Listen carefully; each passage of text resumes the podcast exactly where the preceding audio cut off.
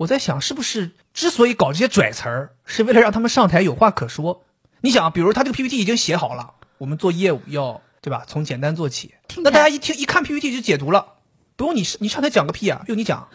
但你现在说我们做业务要先抓取低垂果实，大家一听不知道什么意思，哎，这时候需要你来讲了。哎，我给大家介绍一下低垂果实是什么意思，他有话可讲。但我跟你说，从心理学的角度讲，哈，这个东西还是有意义的。就你像我一下就记住这个事儿了。对不对？你要说从简单做起，我就哈要你说啊，就这种感觉。但你说低垂果实，我一想哇，有道理。但难道不会他在解释完就是从简单做起？你会说说哦，原来就是这个？那你他就拽个屁但你看我现在还在跟你讲这个事情，然后有听众在听这个事情，这个事情就越传越远了。所以一些这种狗屁词汇，嗯，是不是需要解读？对，然后因为它很搞笑，所以你就记住了。那需要调侃。哎 我觉得这些狗屁词汇想要被传播的更广，需要调侃。嗯。